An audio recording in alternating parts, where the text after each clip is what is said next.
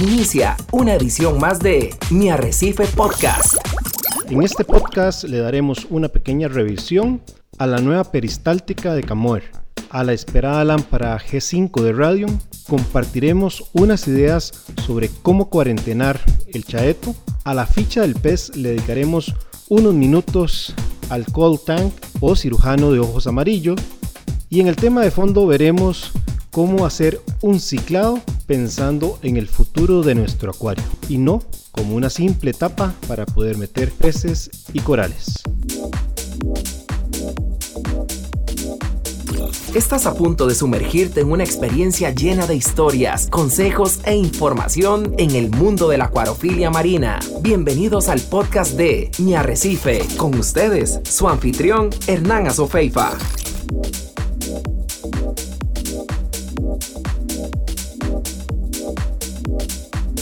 Hola amigos arreciferos, espero que la estén pasando muy pero muy muy bien, que sus acuarios se encuentren increíbles, que esos corales estén reventando en colores y los fosfatos y los nitratos estén bajos. Espero que el día de hoy disfruten de este podcast.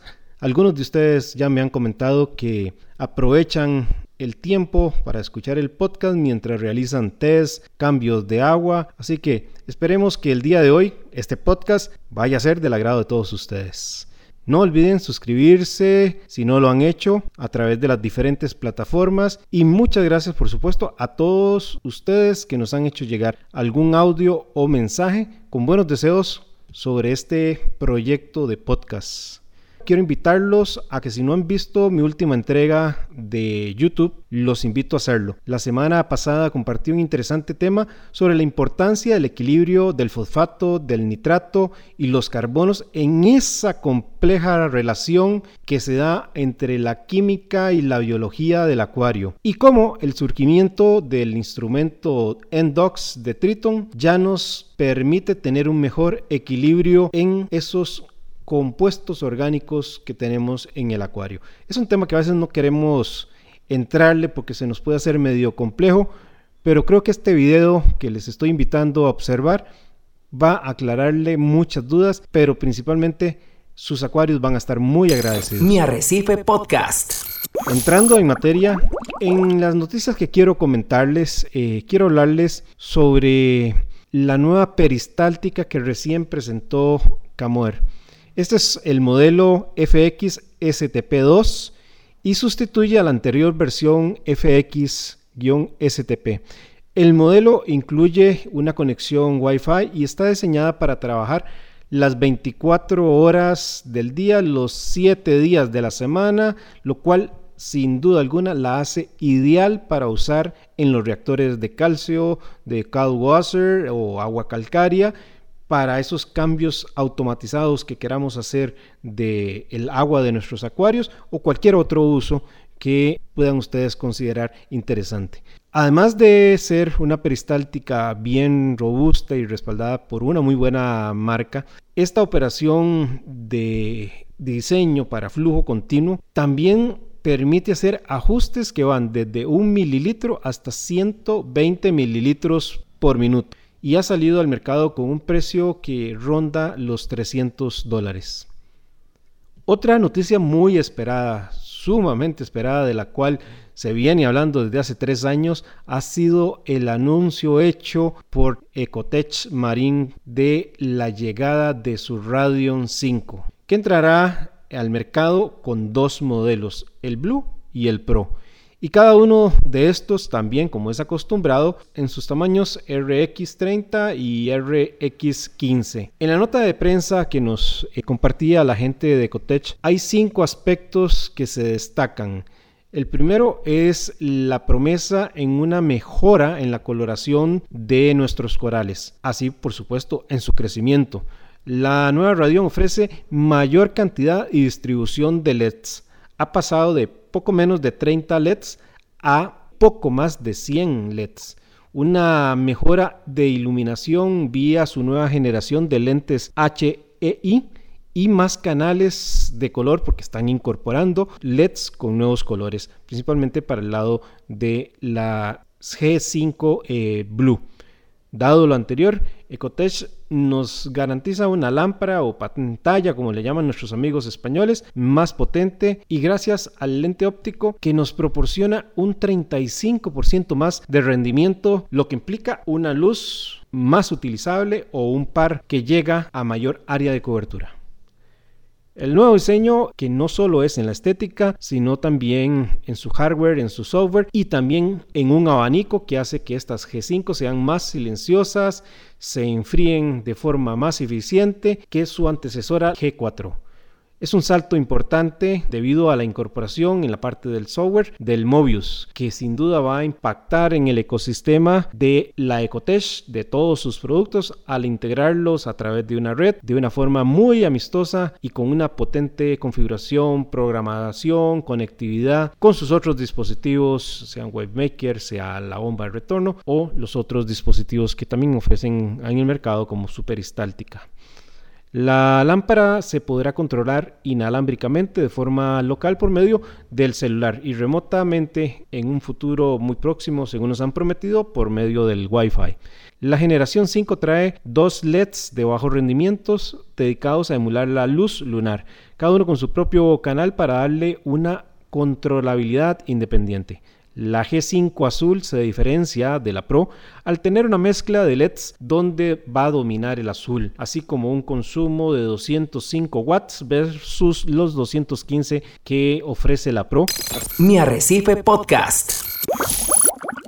Continuando con la temática propuesta para el podcast de esta segunda quincena de febrero, les cuento que no en pocas oportunidades he tenido que manipular la chaeto en el refugio, por supuesto para darle el mantenimiento respectivo, y he topado con la suerte de tener el contacto con algún gusano de fuego que anda entre ella y ustedes ya podrán imaginarse la molestia que eso causa, por supuesto. Si no lo han experimentado, espero que no lo experimenten. También, producto del caso que me llega por consultas de los acuaristas al blog, he visto en algunas oportunidades eh, experiencias donde surgen brotes de IC luego de haber introducido la chaeto de otro acuario o de una tienda. Y por ello quiero dedicarle unos minutitos para que hablemos de esa cuarentena que podemos hacer de la chaeto. Como dice el dicho, mejor prevenir que lamentar. Así que si queremos prevenir que alguna peste, por ejemplo Flatworm, Redbooks y Velvet en su etapa de nado libre, o algas indeseables, hidroides, solo por mencionar algunas opciones, se nos cuelen dentro de nuestro acuario, podríamos considerar algunas ideas que quiero compartirles. Salta inmediatamente la pregunta, ¿qué podríamos hacer para cuidarnos cuando introducimos chaeto que nos han regalado? No hace poco, en uno de los mensajes que me enviaron, me pidieron dar algunos consejos de cómo cuarentenar eh, la chaeto, así que quiero proponerles algunas opciones. Primero veamos rápidamente los beneficios de tener un refugio con macroalgas, con la promesa de que este tema lo vamos a desarrollar a profundidad próximamente, ya sea en nuestro canal de YouTube o en una entrega de estos eh, podcasts. Las macroalgas proveen un microhábitat ideal para muchos de estos pequeños inquilinos que tenemos en nuestro acuario, como lo son los copepodos, anfipodos, rotíferos, etcétera, cualquier otro de estos organismos similares. Pero también las macroalgas que tienen un rápido crecimiento nos van a permitir capturar los fosfatos y los nitratos y por tanto lo limitan para que éste no esté disponible para que sean utilizados por algas indeseables para que no afecten la coloración de nuestros corales, el, en caso del fosfato, el proceso de calcificación, etcétera, etcétera. Y finalmente porque esta macroalga también puede servirnos de alimento para nuestros diferentes peces herbívoros que podamos tener en el acuario. Aun cuando algunos acuaristas piensan o han hecho un baño en agua dulce de la chaeto, yo no les recomendaría utilizar esta práctica, ya que esto puede dañar severamente las fibras de esta macroalga. Y aun cuando una buena parte, sin duda alguna, de la chaeto va a sobrevivir, también van a subir otros organismos que son los que quedar, pues queremos eliminar. Lo que creo que sí podemos hacer es lavar varias veces, obviamente fuera del acuario, con agua de nuestro acuario esta chaeto y con ello, mediante el lavado, podamos eliminar algunos parásitos como el IC o como el del Velvet que se encuentren en su etapa de nado, nado libre o, o, algún otro organismo que no esté bien enredado o esté fijado a alguna de los filamentos de la alga chaeto. Otra cosa que podríamos hacer en vez de utilizar el baño de agua dulce es hacer un baño pero con Bayer. No sé si algunos de ustedes han probado este producto, pero tiene la bondad, por lo menos este producto de Bayer, que es un producto que está diseñado para atacar el sistema nervioso de los organismos. Y en función de que estamos hablando de un alga como la chaeto, pues esta no tiene sistema nervioso y vamos a tener la garantía al 100% de que no le va a hacer daño y podemos deshacernos de algunos de esos organismos que queramos evitar dentro de nuestro acuario. Luego lo ideal, por supuesto, así como hacemos una cuarentena a nuestros peces y a nuestros corales, es que le hagamos también una cuarentena a la chaeto. Idealmente, y hablo de un ideal porque a veces cuesta que tengamos la paciencia suficiente, lo recomendable sería hacerle una cuarentena de 80 días, ya que durante ese lapso podemos encontrar el desarrollo de fragmentos de algas indeseables que van a estar creciendo, aquellas esporas o huevos que venían con la chaeto pues van a desarrollarse y este tiempo es un tiempo suficiente para que podamos apreciar mediante observación diaria los cambios que estemos visibilizando durante esa cuarentena. Claro, durante esta cuarentena, como he señalado, tenemos que hacer esas inspecciones visuales. De lo contrario, pues mm, poco valdrá que hayamos destinado 80 días o similares a esta cuarentena. Durante esa inspección visual, pues, ¿qué es lo que vamos a hacer? Bueno, vamos a observar si tenemos algas indeseables que hayan crecido, si aparecen gusanos de fuego, pues poder quitarlos, eh, si tenemos aptáceas, poder eliminarlas, así como otro organismo indeseable, pues fácilmente lo podremos remover. En el caso del IC, cuando está en su etapa de nado libre, probablemente ya a los dos días habrá muerto eh, por falta de un huésped y en el caso del Velvet por lo menos vamos a ocupar unos 15 días, pues como dinaflagelado que es, eh, también en esta etapa de nado libre, puede hacer uso de su habilidad de fotosíntesis para obtener energía. Ahora bien, siempre va a existir un riesgo. Esto no es una cuarentena que nos dé 100% de seguridad, porque también dentro de esa chaeto pueden haber microorganismos o, como el copepodo que puede hospedar al ser un crustáceo con un exoesqueleto algún tomonte de estos eh, IC o velvet que queremos eliminar. Mi Arrecife Podcast. Pasando de tema en la ficha del pez, el podcast anterior yo les conversaba sobre el Salarias fasciatus, que es un pez utilitario, y les decía que no todo pez utilitario pues es algo feo. Y en este caso que les quiero plantear el tema sobre el cirujano de ojo amarillo o el cold yellow tang, pues es uno de esos peces que además de ser utilitario hace gala en nuestro acuario. Diría que después de los peces payasos me atrevería a apostar, los cirujanos son los segundos peces de la lista para todo acuarista. Y es por eso que hoy les quiero hablar de este cirujano, porque creo que hay varias razones interesantes. Uno, porque creo que es un peso obligatorio para el trabajo de limpieza que debe de hacer en el acuario. Segundo, porque como ya lo señalé, es un pez bastante agradable a la vista. Y también porque el cirujano en este coltan o cirujano de ojo amarillo es uno de esos peces de la familia de los cirujanos que yo recomendaría para iniciar. Por varias razones. Dentro de los cirujanos puede ser de los más resistentes a mm, enfermedades y segundo porque lo podemos ubicar en la escala más baja de agresividad dentro de todos los eh, cirujanos y eso nos permitiría, pues, que al, introducirlo de primero, cuando introduzcamos segundos o terceros cirujanos, no vayamos a tener problemas de agresividad. Eso sí, con otro cirujano de ojo amarillo o cold tank, es muy probable que sí vayamos a tener problemas, ya que entre su misma especie sí puede haber una agresividad. Morfológicamente, eh, su principal rasgo es precisamente el que le da el nombre de cirujano de ojo amarillo, porque es la distinción más llamativa que le podemos encontrar. Es también característico de este cirujano que conforme se nos hace más viejo el ejemplar, ese anillo amarillo se, nos va, se le va a ir poniendo más oscuros. Y si es muy juvenil, pues lo vamos a encontrar con tonos más grisáceos o azulados. Como indiqué, es un pez que podemos encontrar dentro de esa categoría de cirujanos más pacíficos, pero quiero reiterarles que probablemente sí se va a pelear con especies de su misma clase.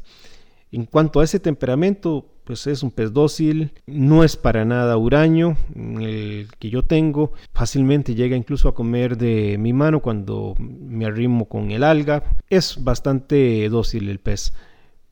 Por su habilidad, por supuesto, también nos va a ayudar en el control de algas, principalmente eh, aquellas que son unicelulares y va a estar volteando el sustrato en busca de su comida, así como lo vamos a observar estando dando continuos besos a las rocas y a los cristales y tiene esa característica de ser un trabajador profundo, es un trabajador incansable, constantemente va a estar en su trabajo de limpieza. El alimento procesado que por excelencia le podamos dar básicamente es aquel que está sustentado en, el alga espirulina. Eso no quiere decir que tampoco nos reciba otros, otro tipo de alga, pero la espirulina es un alga que le va a encantar.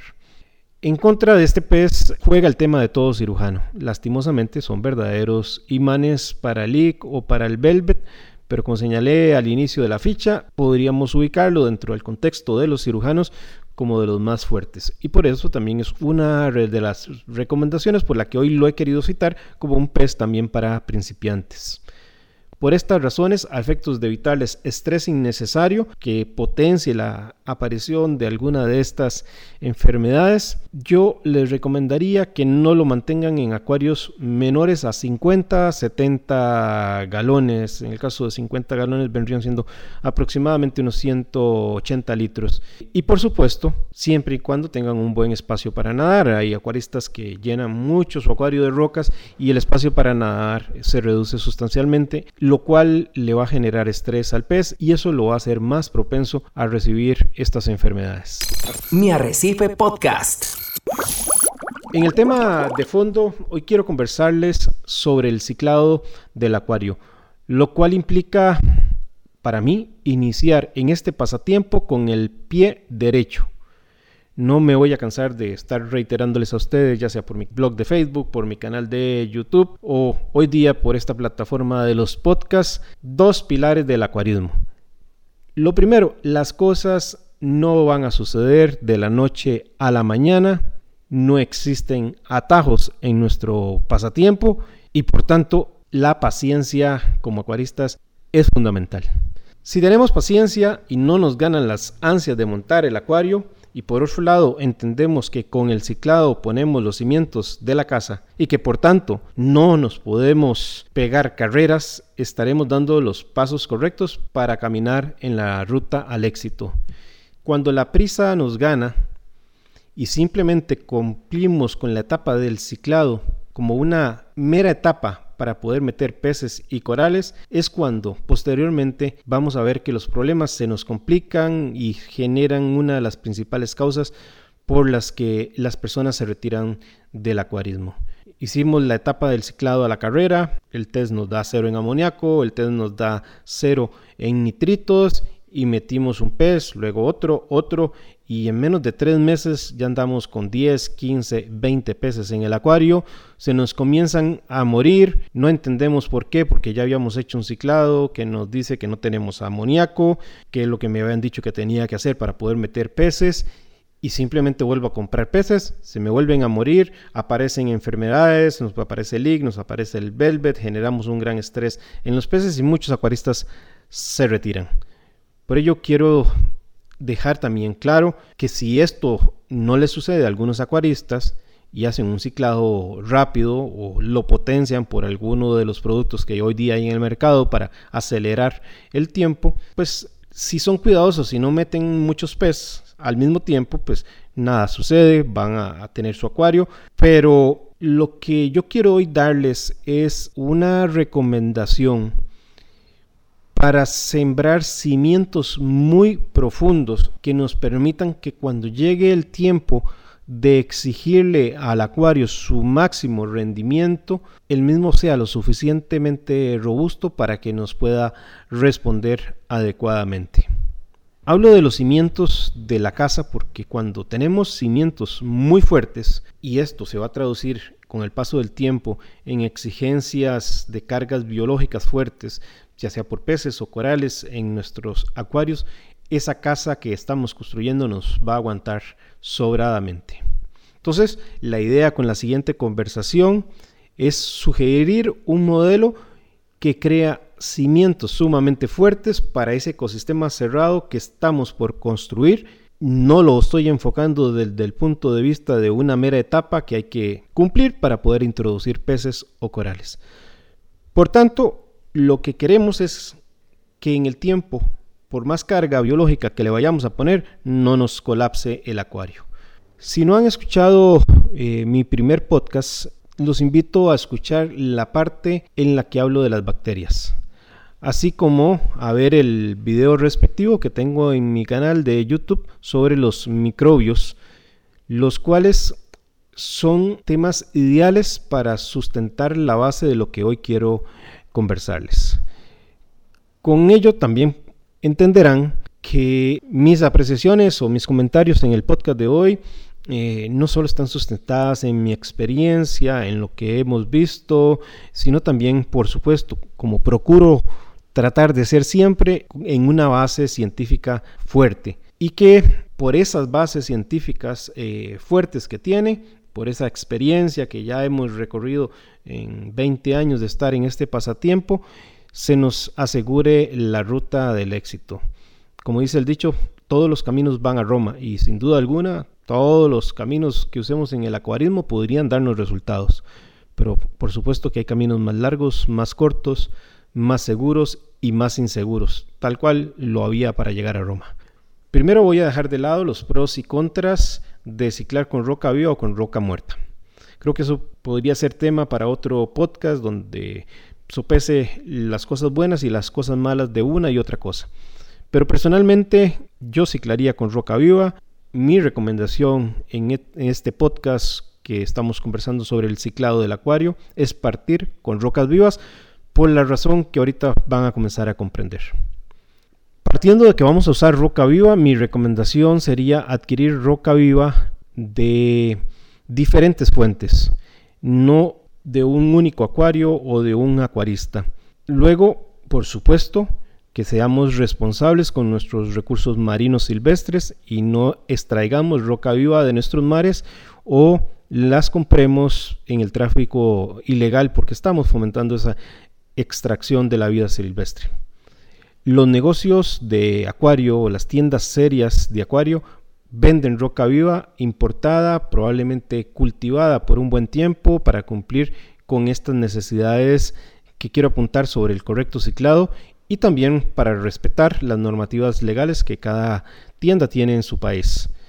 Luego, aclarado el tema, recomendaría que se utilicen fuentes diferentes como señalé al principio, porque así no estamos adquiriendo rocas que vengan de un mismo importador. normalmente las tiendas tienen un importador que es eh, su fuente principal, pero otro acuario podría tener otro importador diferente. Así podríamos tener tal vez una roca que una tienda traiga de Australia porque el importador tiene su fuente allá otra tienda podría estar importando rocas del Caribe, otra tienda podría estar importando rocas de Indonesia, de Bali, de Fiji, etc. Y eso lo que nos va a permitir es contar con una diversidad microbiana más amplia que va a ayudarnos en este proceso de los cimientos de la casa. Si usted está en un país donde las opciones pues son limitadas, eh, la opción es buscar unos 3, 4, 5 amigos acuaristas que tengan muy buena reputación y comprémosles eh, a ellos algunas rocas que nos sirvan de semilla para eh, el inicio de este proceso. Otra opción que podría ser es que si hago una debida planificación, mientras voy preparándome para montar ese acuario, podría con una antelación de seis meses entregarle a estos amigos acuaristas también algunas rocas para que ellos me las conserven en su sump o en el acuario por ese tiempo, de forma tal que cuando ya inicie mi acuario sean rocas que ya estén un poco maduras. Teniendo claro de dónde puedo obtener las rocas, ahora sí veamos el ciclado del acuario. El objetivo del ciclado es desarrollar de la mejor forma posible las bacterias nitrificantes. Aquí podemos hacer un proceso robusto que maximice todo su potencial o bien, como ya he comentado anteriormente, hacer un proceso rápido o débil que puede funcionarnos, sí, pero que en algún momento podría colapsar y darnos dolores de cabeza a futuro. En Magna, Florida, eh, del 2019 tuvimos la oportunidad de presenciar una extraordinaria charla que diera el doctor en filogenética Tim Hovanek, que fue uno de los expositores que para mí se llevaron aplausos en este Magna. Y precisamente hablaba sobre el ciclado y quiero compartir mucho de sus conocimientos o experiencias en este podcast del día de hoy. Una frase que señalaba Jovanek y que creo que no podemos olvidarla en ningún momento es que las bacterias gobiernan el mundo. Y por ello los cimientos de la casa que vamos a construir tenemos que sacarle el rato para que esas bacterias estén presentes en las proporciones adecuadas, en la diversidad adecuada. Los acuaristas cuando queremos montar un acuario, de ordinario lo que pedimos es a nuestros compañeros que tal vez tengan un poco más de experiencia, quiero montar un acuario, ¿cuáles son sus recomendaciones? Y lo ordinario es que nos hablen de la luz, nos hablen del skimmer, de los wave maker, del tamaño del el acuario, de la bomba de retorno, con qué peces o corales empezar. Pero si ustedes hacen una revisión de esas experiencias en los diferentes foros, en las diferentes charlas que hayan participado, rara vez hablamos de los cimientos del acuario las bacterias nitrificantes, que son también organismos vivientes del acuario, son los que van a garantizarnos ese acuario robusto. Cuando tengamos nuestro acuario funcionando con una muy buena vida de peces, corales e invertebrados, se nos van a producir desechos, sea por las heces de los peces, por descomposición de la materia orgánica, por alimentos no consumidos, por la muerte de organismos, etc que estos van a generarnos amoníaco y si no los podemos remover este amoníaco se nos comprometerá la vida de todo organismo que está en el acuario. De ahí la importancia de ciclar el acuario, pues por medio de este ciclado estamos llamados a desarrollar bacterias que se encargarán de transformar los compuestos nitrogenados a formas no tóxicas. El amoníaco, que es altamente tóxico, será transformado por las bacterias a nitritos y estos nitritos serán transformados a nitrato. Luego los nitratos son transformados a nitrógeno gaseoso por otras bacterias que viven en, entornos pobres en oxígeno, las bacterias anaeróbicas.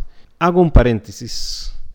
Está claro que el nitrato también lo eliminamos por los cambios de agua, por las macroalgas, y el skimmer. No quiero que quede la duda de que estoy haciendo referencia que el nitrato solo sacamos del acuario por medio de esa conversión que realizan las bacterias anaeróbicas a nitrato gaseoso. Cierro el paréntesis. Establecidas estas colonias de bacterias estaremos creando nuestra principal filtración en el acuario, sí, la que ustedes están deduciendo en este momento, la filtración biológica. Y qué tan robusta o débil sea esta filtración biológica depende de cuán bien hayamos ciclado el acuario. Esta filtración será fundamental para cuando nuestro acuario llegue a la madurez, pues ahí se producirán altas cargas de desechos y nuestra filtración debe ser lo suficientemente robusta para dar la talla y no vaya a hacer que se nos funda en ese intento.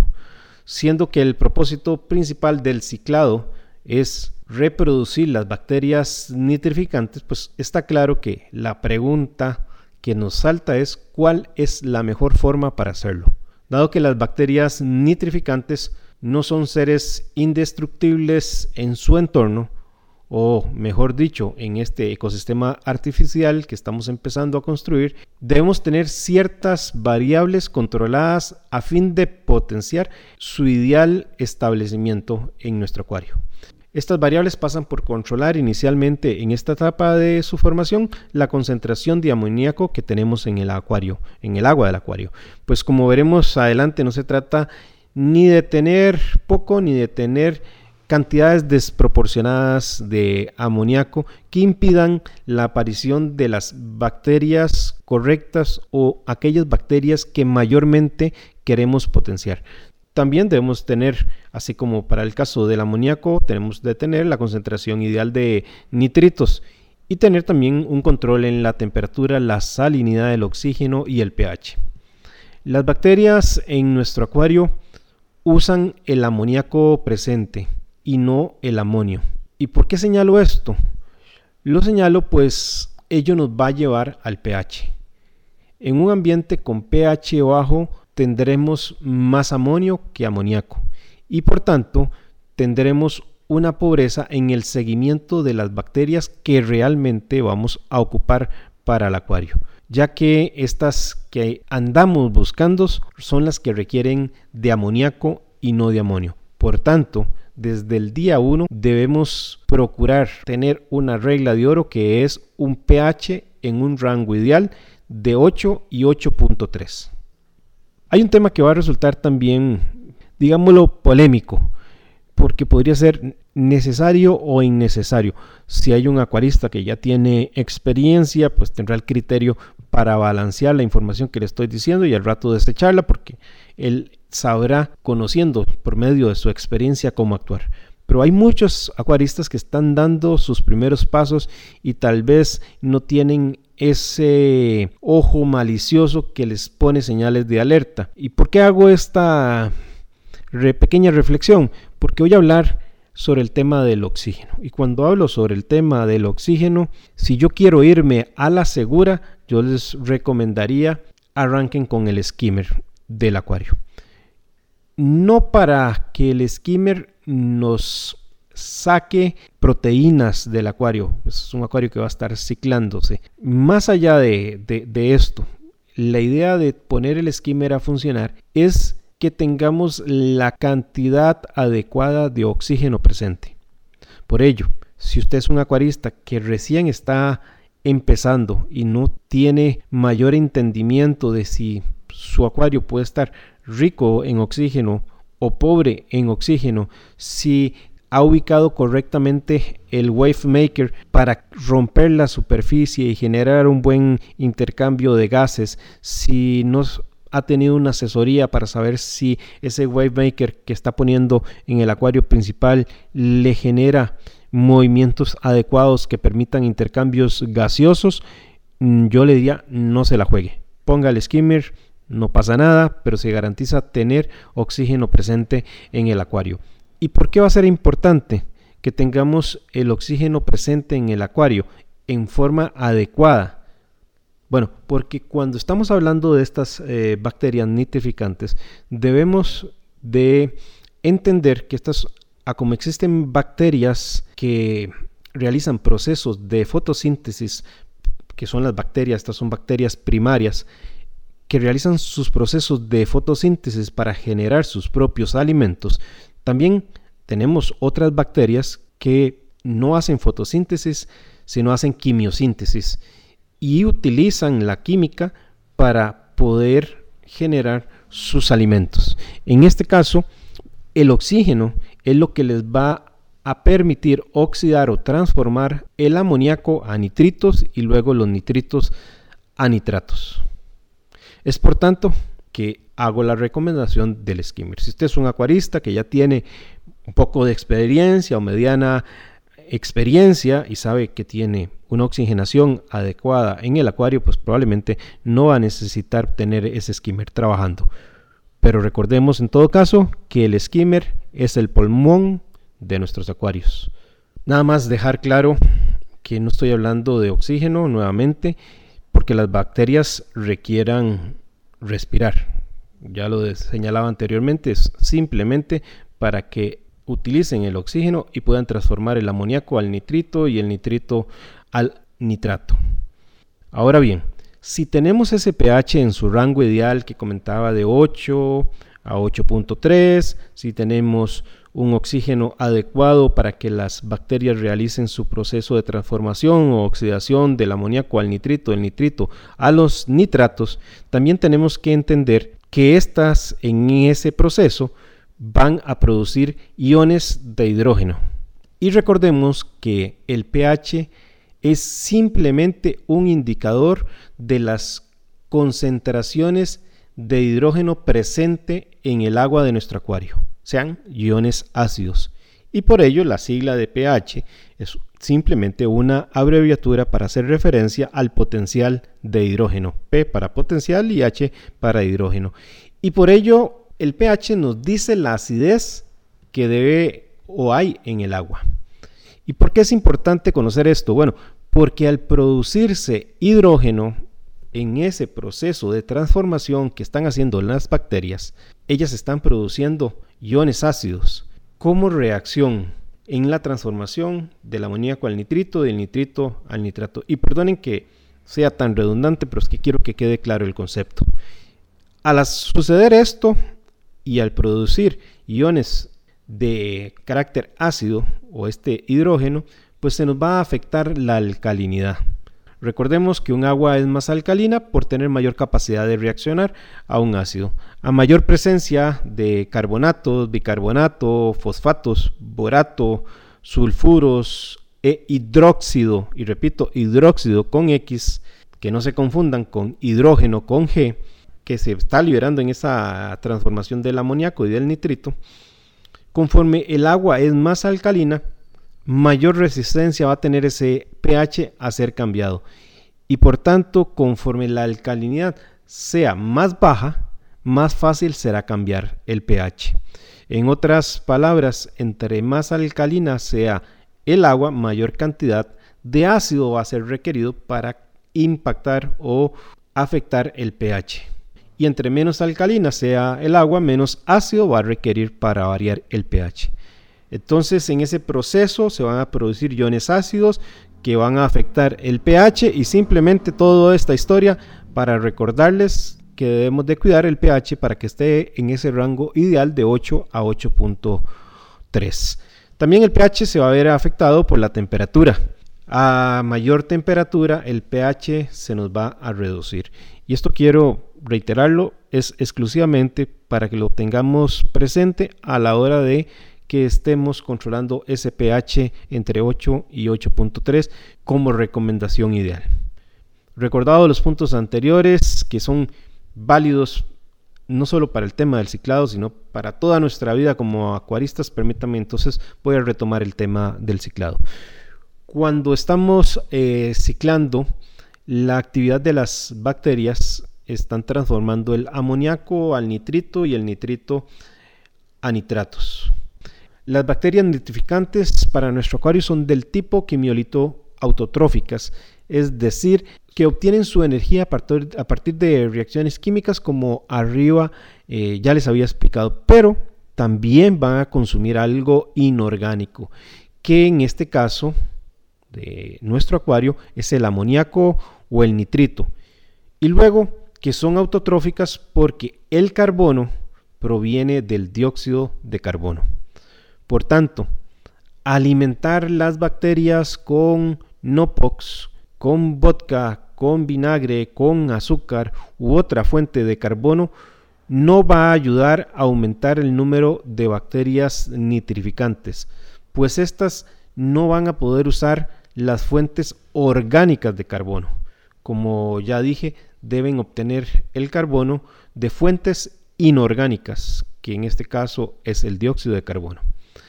Si comparamos estas bacterias autotróficas con su contraparte de las bacterias heterotróficas, o sea, las bacterias que sí usan el carbón orgánico como alimento, encontraremos que las autotróficas crecen muy lento en comparación con las heterotróficas. Y ese proceso se ralentiza aún más cuando estas bacterias viven en agua salada, ya que éstas necesitan gastar más energía para mantenerse bien solo por el hecho de estar en agua salada. Y esto es muy importante que lo conozcamos durante el ciclado. Para comprender mejor el por qué la célula o los organismos gastan más energía, eh, los invito a ver en mi canal de YouTube un video que tenemos sobre el tema de la salinidad. Vamos entonces aterrizando. Primero una pequeña recapitulación, vamos a usar rocas vivas según la recomendación que di al inicio del tema. Segundo, no vamos a ciclar con peces u organismos vivos por la recomendación que ahorita estoy por darles de salinidad. Tercero, vamos a ciclar el acuario con una salinidad entre 18 y 20 ppt y no de 35 como sería lo normal para cuando el acuario está ciclado. Esto último, por lo que ya habrán podido deducir del tema que acaba de recién explicarles de la salinidad, y es que las bacterias que nos interesan potenciar en nuestro acuario pueden vivir o dividirse sin ningún problema en una salinidad que pueda llegar hasta 40 gramos por litro. Pero recordemos que en el, agua de mar, nada más por mera referencia, tiene 35 gramos por litro. Así que al bajar la salinidad les vamos a ayudar a gastar menos energía. Por tanto, a potenciar su proliferación, ya que la célula no tendrá que invertir mucha energía para mantenerse bien en el entorno salino y por tanto podrá invertir más energía dividiéndose más rápidamente y cuando terminemos el ciclado, pues ya con toda tranquilidad podemos ir subiendo la, salinidad lentamente al valor recomendado en el lapso de una semana. También al limitar la salinidad vamos a potenciar la aparición de las bacterias que son las que nos interesan. Vamos a ser selectivos en la calidad de tipo de bacterias que queremos y no tanto en otras que no nos van a aportar de igual eh, manera la transformación del proceso del ciclo del nitrógeno que queremos hacer en nuestro acuario. La que nos interesan, por ejemplo, para el caso de la conversión del, a ver, cuando digo que nos interesan es, no digo que son las únicas, sino entendiendo que hay muchas bacterias que van a colaborar en este proceso de transformación, hay unas que dentro de esa gran variedad son unas que mayormente nos van a, interesar. Entonces, dejo claro lo anterior, al hacer todo este acondicionamiento vamos a potenciar la aparición de las bacterias que mayormente nos interesan en esa conversión del amoníaco al nitrito. Y estas son las nitrosomas marinas. ¿Por qué digo eh, la particularidad de la bacteria? Porque también existen otras nitrosomas como la europea, que son más propias de ambientes con mayores concentraciones de amoníaco, como por ejemplo en las plantas procesadoras de desechos de aguas eh, de nuestras ciudades. Pero las nitrosomas marinas, precisamente se llaman nitrosomas marinas porque son esas bacterias que mayormente vamos a encontrar en el entorno marino. Y no es que no existan las nitrosomas europeas u otras en nuestros acuarios, sí van a existir, pero las que principalmente nos interesan potenciar en esa construcción de las bases de nuestra casa son las nitrosomas marinas y en buena hora que también luego aparezcan las otras, pero particularmente las nitrosomas marinas. Esto eh, nos va a llevar al cuarto consejo. La concentración de amoníaco ideal para promover estas bacterias, que son las que nos interesan, las nitrosomas marinas, implican tener un control en cuanto a la cantidad de amoníaco que exista en, el acuario. ¿Por qué? Porque tener más amoníaco del que ahorita les voy a recomendar va a potenciar la aparición, por ejemplo, de esta nitrosoma europea, para que ésta, teniendo un ambiente más rico en amoníaco, se multiplique más rápido. Y si se, si se multiplica más rápido, la nitrosoma europea que la marina, pues esta nitrosoma europea es la que mayormente va a colonizar esas eh, superficies que, que, hospedan todas las bacterias en nuestro acuario en detrimento de la nitrosoma marina. Y al existir mayor cantidad de nitrosomas europeas que no son las ideales que queremos tener, aunque no las estamos despreciando, pero al reproducirse más rápido, también van a hacer que el proceso o el ciclo del amonio, del amoníaco en la transformación del amoníaco, vaya a desaparecer un poco más antes de lo que necesitamos para que las nitrosomas marinas puedan colonizar adecuadamente. Entonces, tenemos que tener un control de la cantidad de amoníaco con el que hacemos el, el ciclado.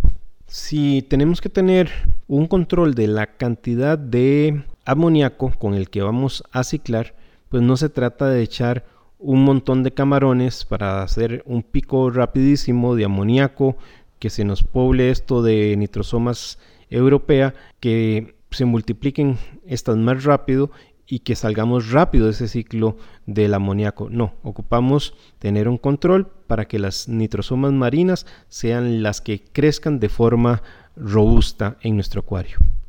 Y esta misma lógica que explicaba para el caso de eh, las nitrosomas marinas en la conversión del amoníaco al nitrito es la misma lógica que va a operar en la transformación luego del nitrito al nitrato. Aquí las bacterias que mayormente nos van a interesar favorecer y las que debemos procurar que sean las más robustas dentro de nuestro acuario son las bacterias nitrospira y no las nitrobacter, ya que estas nitrobacter se fortalecerán con concentraciones al igual que con la nitrosoma europea con concentraciones por encima de los 5 ppm, por lo que para promover las nitrospiras debemos evitar picos por encima de los 5 ppm de amoníaco y de nitritos. Y en caso que se nos hagan picos por encima de los 5 ppm, pues simplemente tendremos que hacer algún cambio de agua para volver a bajar el nivel del pico, ya sea de amoníaco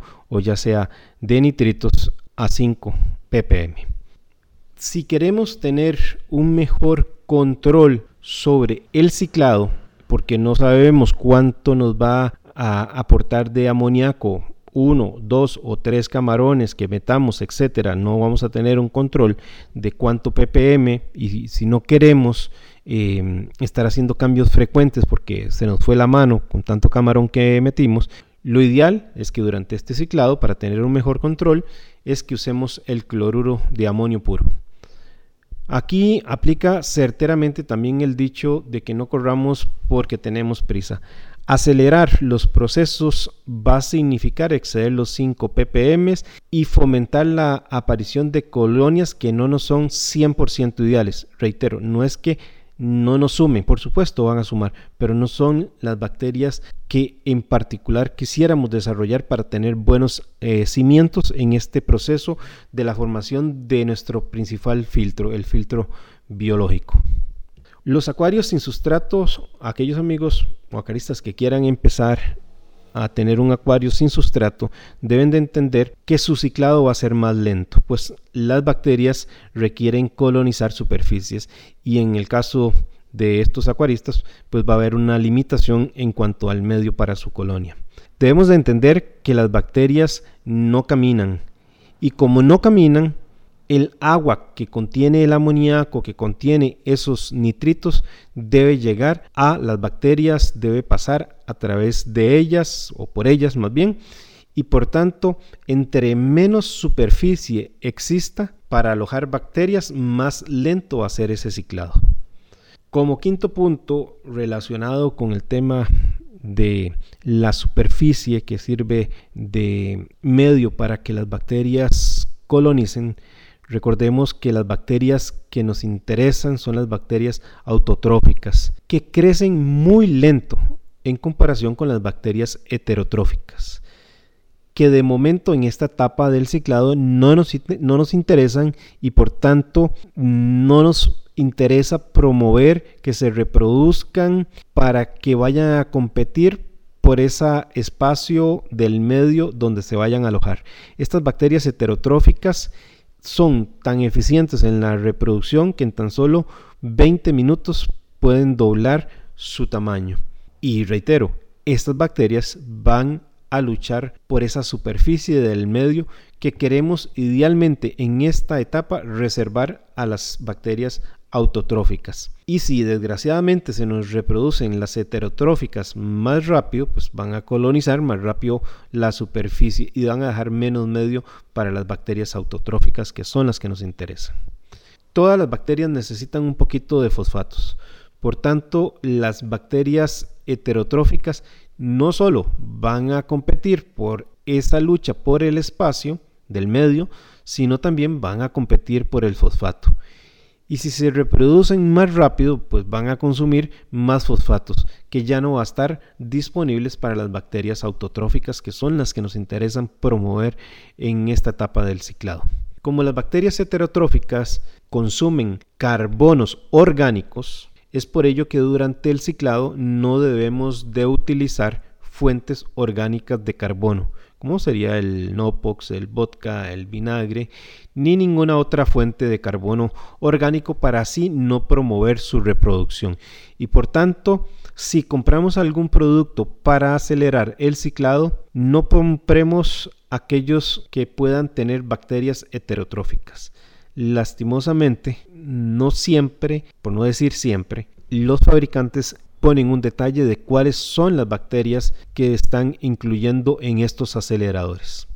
Por tanto, también, desprendido de la lógica anterior, durante el ciclado no es conveniente que instalemos reactores de fosfatos, pues eliminamos los fosfatos que requieren las bacterias. Y aquí viene un elemento en contra del tema de los skimmer que al principio recomendaba dentro de una relatividad de si tenemos la confianza o no de que nuestro acuario esté suficientemente oxigenado. Pues si bien es cierto, el skimmer es el pulmón de eh, nuestro acuario inyectando oxígeno, también bien que mal, nos va a exportar fosfatos que vamos a requerir para nuestras bacterias.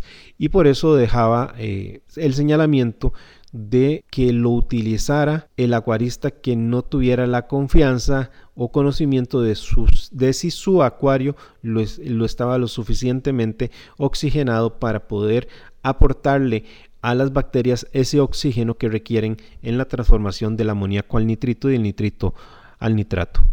Como sexto punto, las bacterias nitrificantes crecen mejor entre los 25 y 30 grados, así que procuremos estar en ese grado de temperatura cálida y ya para cuando termine el ciclado pues vamos a ajustar la temperatura al rango ideal que queramos. Como hemos visto, las bacterias nitrificantes en el acuario pueden ser muchas, todas son de utilidad, pero en los cimientos de esta casa que estamos construyendo, especialmente de importancia son para nosotros, por un lado las nitrosomas marinas y por el otro lado las nitrospiras.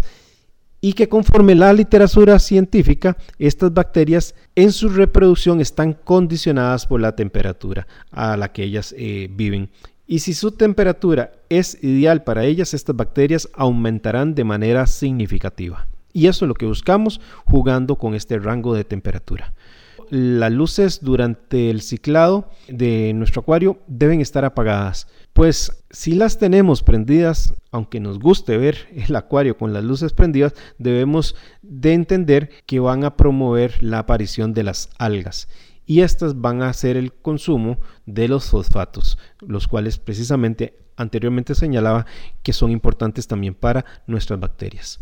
Como octavo punto, debemos entender que en el acuario se pueden dar ciertas perturbaciones que afectan el ciclado o lo limitan o lo hacen más lento.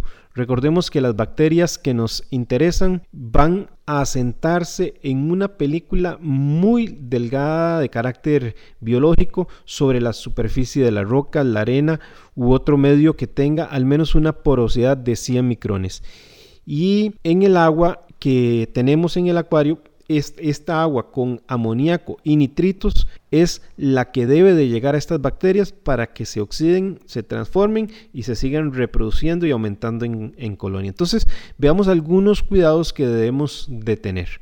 Debemos cuidar de no manosear la arena ni las rocas, pues si estamos en esa etapa del ciclado que no me gustó el aquascaping y comienzo a mover la arena, no me gustó eh, el grosor que tenía la arena, muevo una roca para un lado, muevo una roca para el otro lado, lo único que vamos a estar haciendo es destruyendo esa biopelícula en la que se están asentando las bacterias. También si hacemos algún cambio de agua porque tuvimos un pico de 5 por encima de los 5 ppm que antes eh, refería, debemos de tener el cuidado de no crear ningún disturbio en la arena y en las rocas para no dañar esa biopelícula.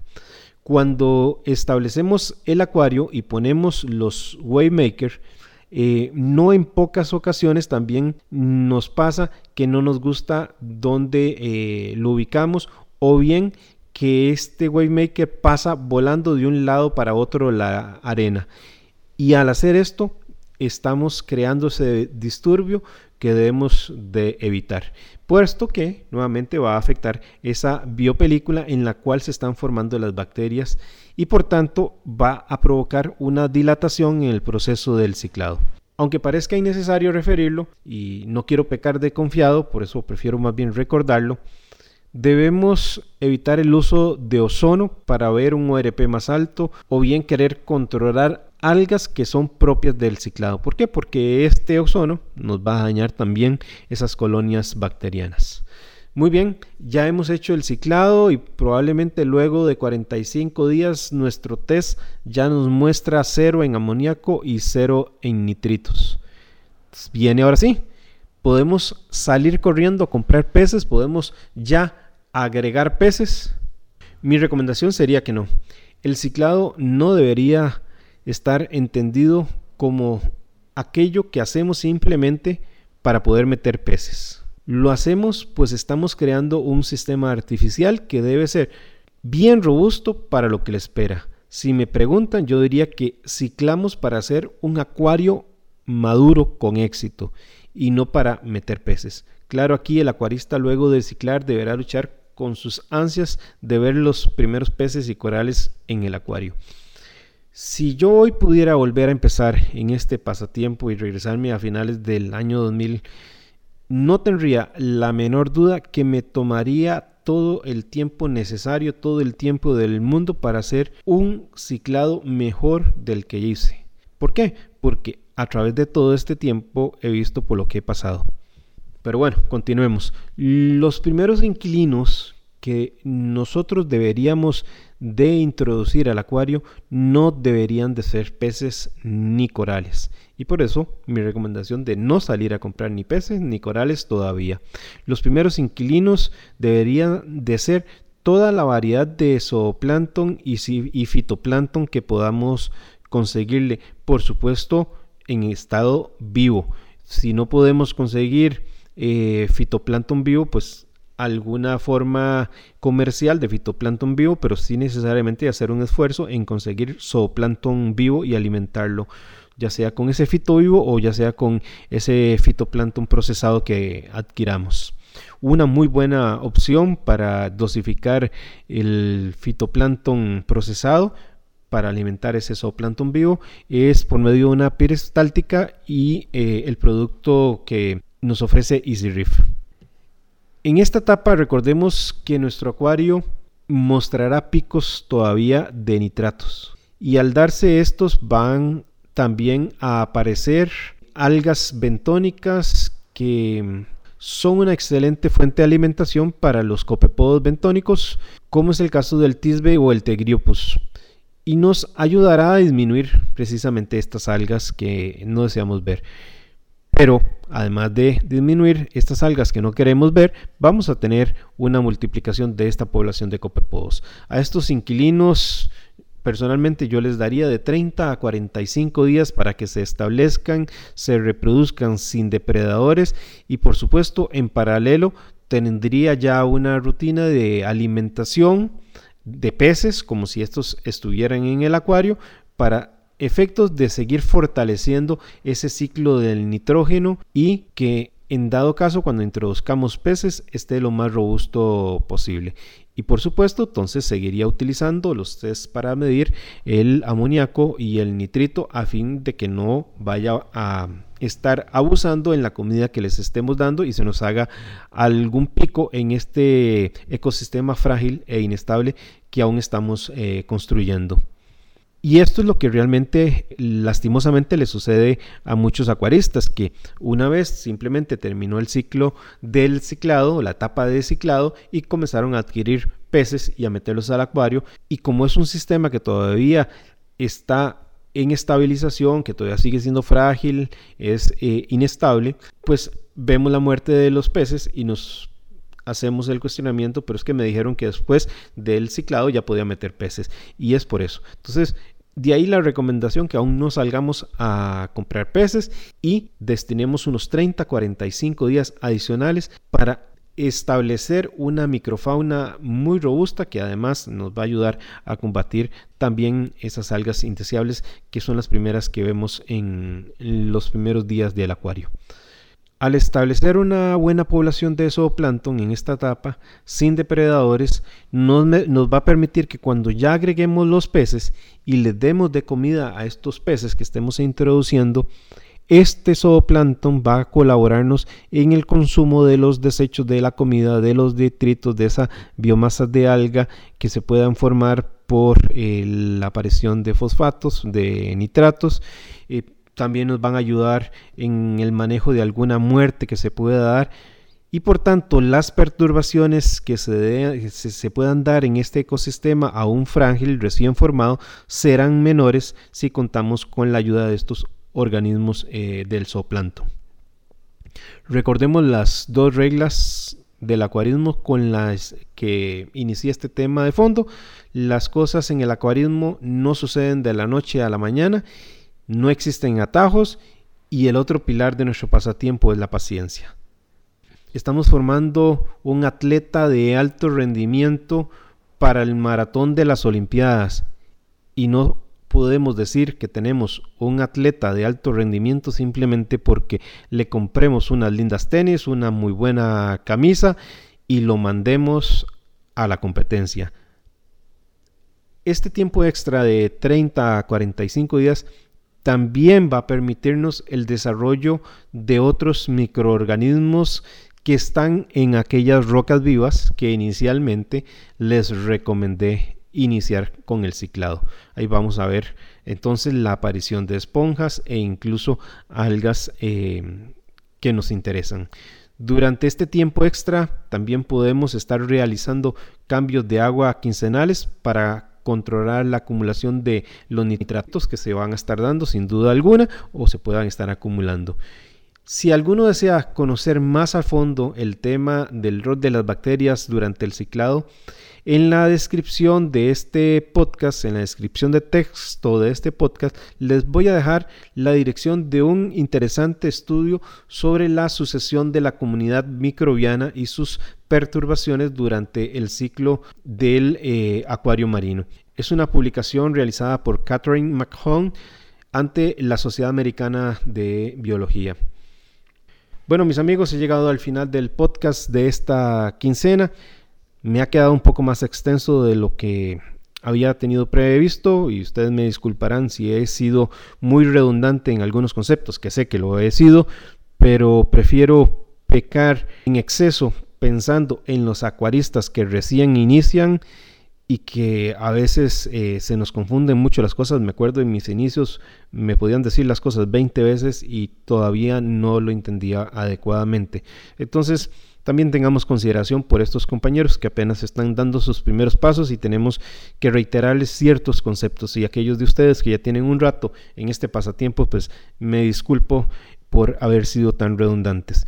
Espero que sus acuarios se encuentren muy bien y nos escuchamos Dios mediante la primera quincena de marzo.